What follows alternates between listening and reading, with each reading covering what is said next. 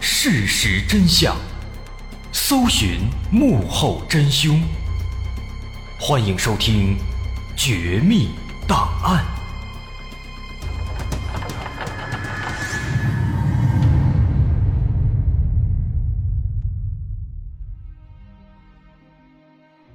还原事实，探索真相。欢迎继续关注《绝密档案》，我是大碗。在上节末尾，咱们说到。警方查了半天，发现郭桂荣好像没有外遇，仅仅是王忠捕风捉影的胡乱猜测，这让大家感到非常无奈。好在这个时候啊，警方在死者的衣服里面发现了一个非常隐蔽的口袋，而口袋里藏着一封神秘的信和两张照片。照片上的女人不是郭桂荣，她是谁呢？目前我们还不清楚，咱们先来说说那封信。这封信的内容非常有意思，我们一起来读一下。昔日的兄长，您好，我有一个要求，就是请你以后说话的时候不要讽刺我，装作不认识我也可以。你知道，每当我听到你那些讽刺的话，我的心里是多么难过呀！你为什么？为什么不能理解曾是你知心朋友的心呢？回首往事，我是天真的，我从来都没有想过男女之间有别，从来都没有想到同事们之间的议论。更重要的是，没有经过嫂嫂的同意就充当了你的妹妹，这能说不是天真可笑吗？我从来没有想到过嫂嫂是否愿意有我这样的一个小妹妹。况且，可以说你生活的道路刚刚开始，前途是可观的。我怎么能让流言束缚自己心中最高尚的人呢？但是朋友遍天下，知心能有几？这难道不是事实吗？别了，知心朋友的真诚，别了，我的好哥哥。最后落款儿：从前的小妹。可以发现，虽然这封信言语之间都表达的非常朦胧，但通过这其中的暧昧的措辞，还有那种患得患失的表达方式，不难判断，这是一封情书，起码它是一封表达着爱意的一封信。那因为这封情书呢，它是藏的比较深，藏在了郭桂荣的衣服的一个自己缝制的口袋里。所以一开始，警方猜测，这可能是死者郭桂荣写的，可能就是写给他的情人。毕竟之前说啊，郭桂荣生活作风好像有点问题。但是实际上呢，后来经过字迹比对之后，发现并不是。而且和这封信放在一起的还有两张女人的照片。由此，警方就猜测，这封信。很有可能是其他的女人写给王忠的，然后被郭桂荣发现就藏了起来。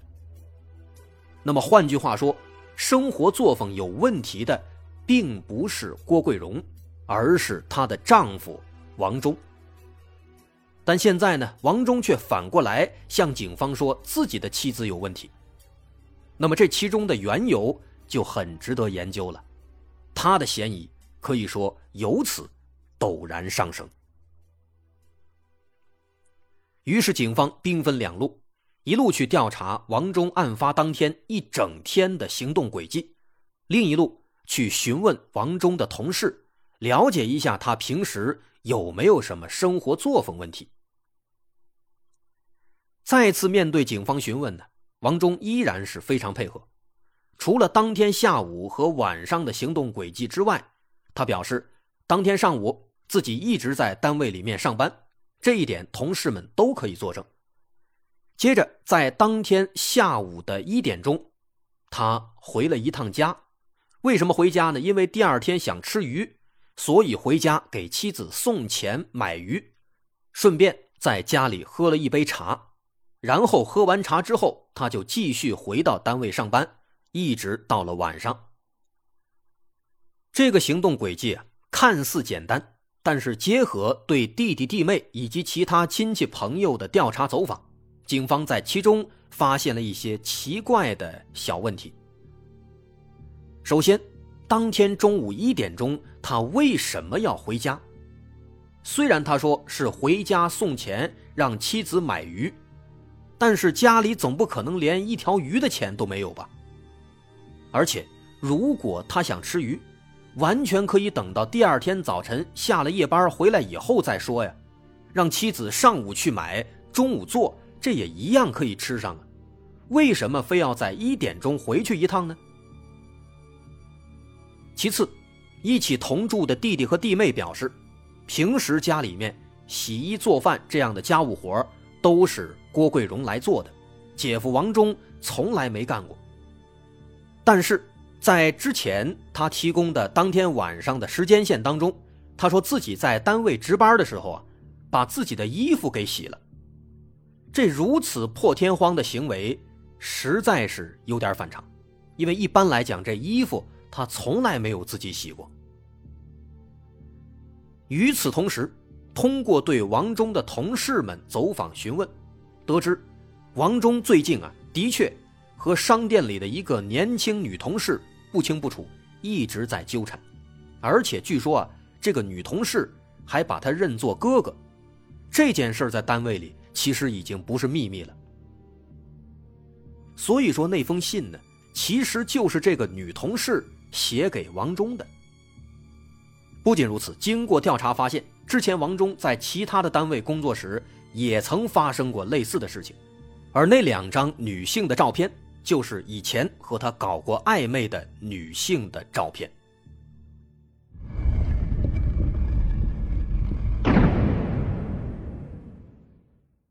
由此看来，这王忠有问题啊！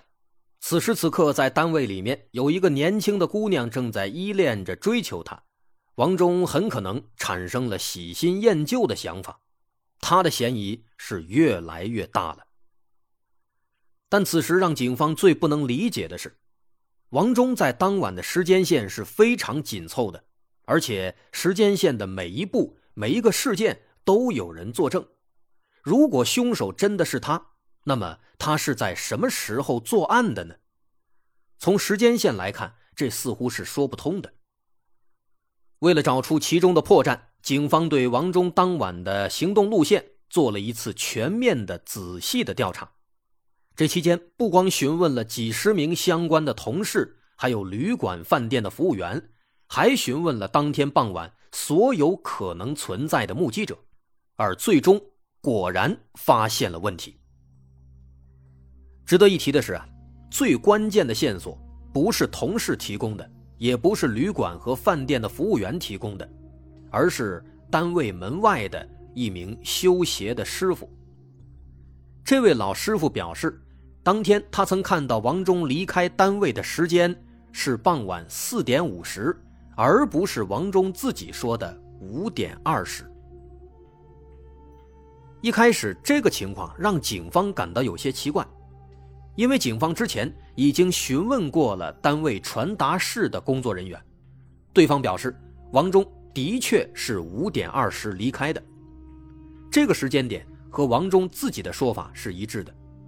但是为什么修鞋的师傅会说他是四点五十离开的呢？其实啊，我们要说的是，王忠离开单位的时间的确就是四点五十。四点五十离开单位，六点十分又回到单位，这中间是八十分钟。而王忠之前对警方说五点二十离开单位，那么中间就只有五十分钟。这相差的三十分钟，王忠去哪儿了？这其实就是他作案的时间。这个故事是这样的：起因的确是因为王忠喜新厌旧。面对单位女同事的追求，他心动了，渐渐的就想甩掉妻子郭桂荣。妻子其实早就发现了王忠的不忠，面对离婚的提议，他坚决反对。王忠纠结了几个月，最终下定决心要杀掉妻子。为此，他制定了一个周密而且可怕的计划。在案发当天早晨，他首先跑到隔壁的一个其他单位，给自己工作的商店打电话，自称是外地来的姓张的客人，要邀请王忠晚上一起吃饭，约定在第三旅馆的幺零二房间见面。所以说，根本就没有什么外地的客人，都是王忠自导自演的。王忠的想法是。把妻子从家里引到外面再实施作案，但这就需要给自己制造完美的不在场证明，所以他就演了一出外地客人打电话的戏码，利用晚饭的时间实施作案，同时他在傍晚时分离开单位，也能够有人给他作证。接着，在下午一点钟，他以回家送钱买鱼为借口回到家中，对妻子说。说晚上啊，一起去城郊偷一些木材，留着明年咱们盖新房子。郭桂荣贪财就答应了。再然后到了下午四点半，单位同事都下班了，等人走的差不多了，他偷偷的把单位的钟表从四点五十拨到了五点二十，然后出门离开单位。在路过传达室的时候。他故意和传达室的同事说了一句：“哎呀，五点二十了，我得去第三旅馆看看是谁找我吃饭了。”他之所以要说这句话，第一是因为早晨的电话就是打到传达室里，所以传达室的同事都知道有人要请他吃饭。第二呢，就是为了误导这位同事，让同事以为真的已经五点二十了。这位同事当时也没有看表，他真就以为好像真的是五点二十了，而且其实就算他看表了，那单位里的表已经被王忠调过了。也正因此，后来当警方询问的时候，这位同事回答说，王忠确实是五点二十离开的。在离开单位以后，王忠来到自家的房子后面敲了几下墙，过了一会儿，郭桂荣就出来了。两人就一起往城郊的方向走，此时一切都在按照王忠的计划进行，而且恰好天上又开始下大雪，外面几乎没有行人，这让王忠的行动变得更加隐蔽了。等走到案发现场以后，王忠看四下没人，就假装要坐下歇一会儿。等郭桂荣也坐下了，他就开玩笑似的把手伸进郭桂荣的衣服里，然后。突然发力，郭桂荣挣扎了几下，但是很快就没有了力气，就这样被活活的掐死了。他就这样杀害了自己的妻子。接下来，他拖着尸体在地面上胡乱的扭动了几下，又把妻子的手表摘下来扯断，丢在地面上，假装发生了一场搏斗。随后。他换下了作案时穿的手套和鞋子，丢在了一条隐蔽的水沟里，又赶紧来到县第三旅馆，假模假样的问幺零二号房间在哪里。得到的回答当然是我们这里没有幺零二房间。这一切都是王忠提前计划好的，他专门找了一个不存在的房间，如此一来，等警方查的时候，也自然就查不到这个神秘的客人到底是谁，并且。他也能够给旅馆服务员留下深刻的印象，无意间帮自己做了证。从旅馆出来以后，他专门来到了附近的柴油机厂饭店。之所以来这里，是因为这个饭店他常来，很多服务员都认识他。以后警方查起来，也恰好能够给他作证了。接着，他离开饭店，又回到了单位。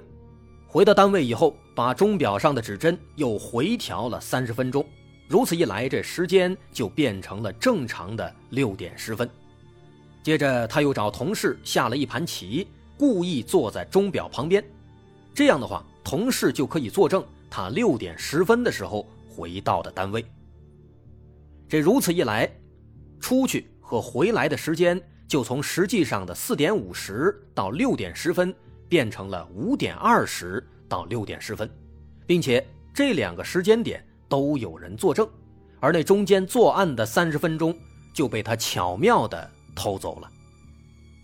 在这一切都办妥之后，王忠又担心自己衣服上会留下妻子的血迹之类的痕迹，于是他又破天荒的把衣服给洗了。但没想到啊，这也成了一个破绽，让警方开始怀疑到他。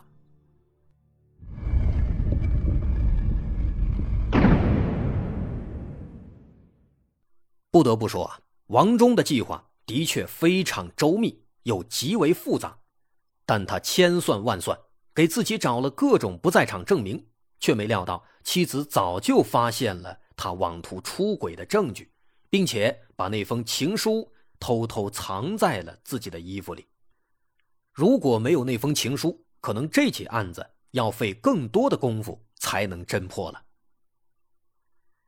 其实，在这起案件当中，一开始啊，警方一直没有找到最为关键的证据。那么，警方是如何一步一步的让王忠现出原形的呢？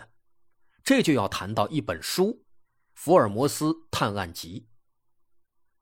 在走访调查过程中，同事们都说说王忠很喜欢福尔摩斯，看各种福尔摩斯的书，看完之后呢，还经常给大家讲书里的故事。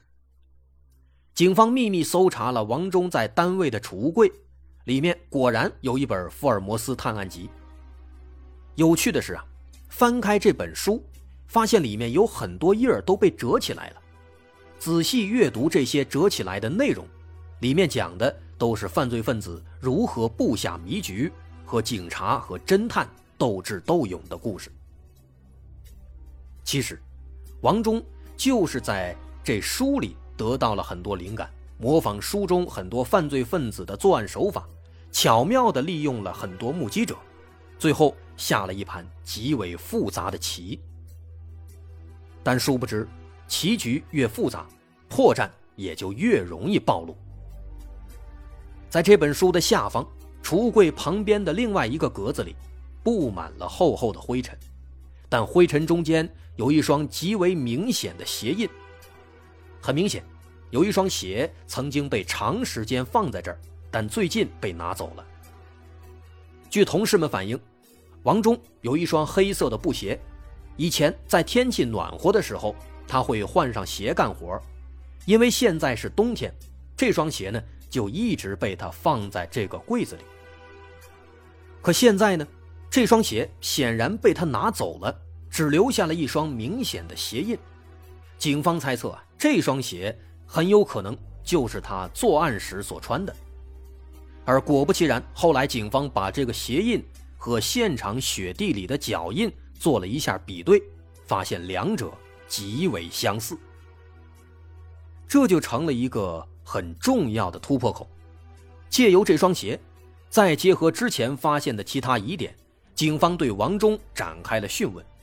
而面对各种疑点和证据，王忠几乎没有抵抗，终于低下了他罪恶的头颅。后根据王忠自己的供述，警方也找回了他在作案之后丢弃的这双鞋。至此，案件真相大白，王忠因为故意杀人罪，最终被判处死刑，在一九八四年六月被迅速的执行枪决，而这起福尔摩斯式的高智商犯罪也开始在当地人口中广为流传，直到今天。这起案子咱们就说完了。我是大碗，感谢大家收听。如果您喜欢，欢迎关注我的微信公众号，在微信搜索“大碗说故事”，点击关注即可。感谢大家收听，我是大碗，咱们下回再见。